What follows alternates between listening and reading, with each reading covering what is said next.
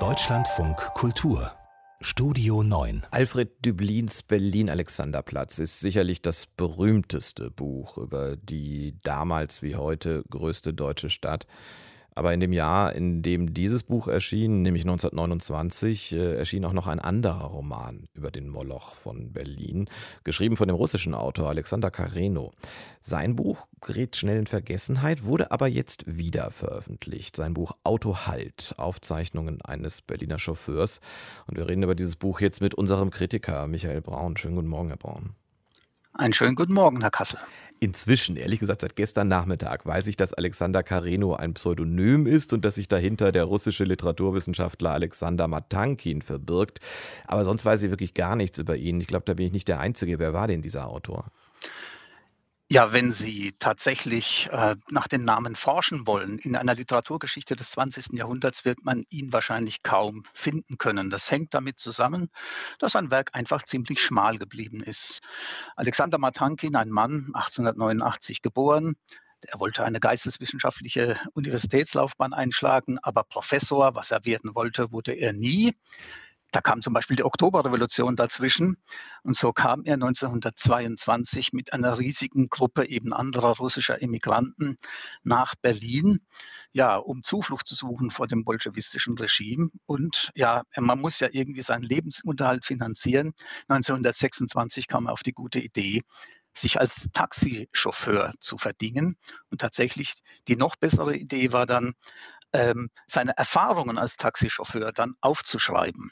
Und das sind diese Aufzeichnungen des Berliner Taxichauffeurs Matankin, die er dann unter dem Pseudonym Carino veröffentlicht hat, sind im Grunde das einzige bedeutende Werk, das er geschaffen hat. Was er später gemacht hat, ist nicht so schön gewesen, nicht so gut gewesen. Er hat zum Beispiel dann so ein polnisch-deutsches Militärwörterbuch für Wehrtechnik zusammengestellt. Das war schon zur Zeit des Nationalsozialismus und er hat sich dann tatsächlich auch als Parteigänger des Nationalsozialismus in Deutschland profiliert. Aber also was? ein Autor, der auf Abwege geraten ist. Dann kommen wir besser wieder zurück auf die Zeit davor, auf dieses Buch. Äh, was für Erfahrungen teilt er denn da mit uns? Entsteht da quasi auch ein neues Bild dieses Molochs Berlin?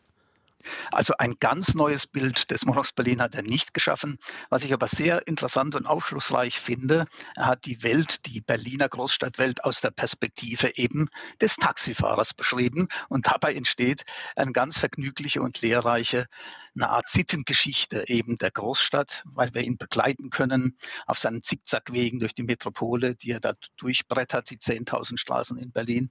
Und er wird zum Beichtvater der Fahrgäste, die sich alle in so Regelverletzungen üben, mehr oder weniger. Der Glücksspieler auf der Flucht vor den Schuldnern als sein Fahrgast, der Kriminelle auf der Flucht vor der Polizei oder der Ehebrecher, der zum nächsten geheimen Rendezvous sich kutschieren lässt. Also eine sehr interessante Sittengeschichte. An einer Stelle in diesem Buch heißt es, der Taxichauffeur sei Zitat, ein herrenloser Hund, den man auf die Straße geworfen hat. Wie meint er das genau? Ja, das hat halt einfach damit zu tun, das ist der prekäre Status des Taxichauffeurs. Er fährt ja wie ein Wilder durch die Straßen, damals mit übrigens 40 Kilometern Höchstgeschwindigkeit, was, ein, was eine unglaubliche Geschwindigkeit damals war in einer Großstadt. Und er bringt sich und andere quasi ja in Gefahr, sehr unfallträchtig gewesen, so ein Job. Und er verdient ja unheimlich wenig Geld. Die Erträge sind äußerst gering. Er lebt ständig an der Armutsgrenze. Die Autotroschke, hat er mal geschrieben in dem Buch, war die letzte Zuflucht des Schiffbrüchigen. Also insofern ein herrenloser Hund.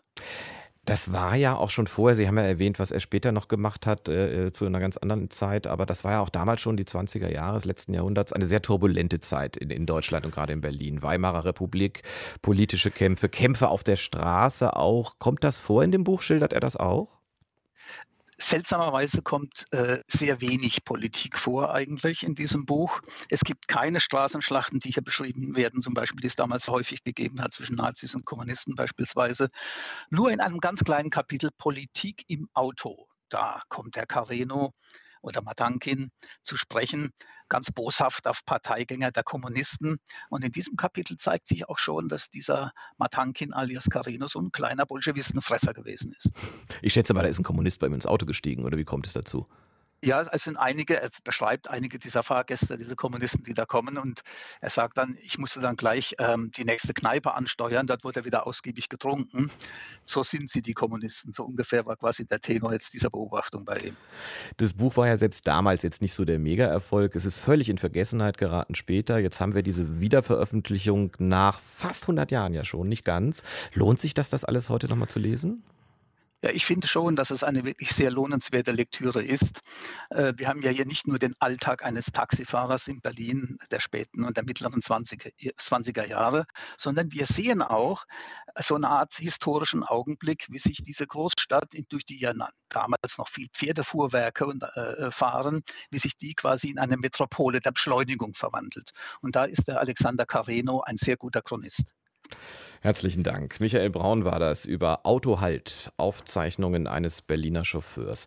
Das Buch von Alexander Carreno, um mal Verwechslung zu vermeiden, das ist sein Künstlername, der steht auf dem Buch wirklich drauf. Also das Buch von Alexander Carreno ist in der Übersetzung von Arthur Luther im Verlag Die andere Bibliothek erschienen. Man bekommt für 44 Euro 312 Seiten inklusive eines Nachworts. Und weitere Informationen, die bekommen Sie kostenlos im Internet unter deutschlandfunkkultur.de oder in der DLF Audiothek.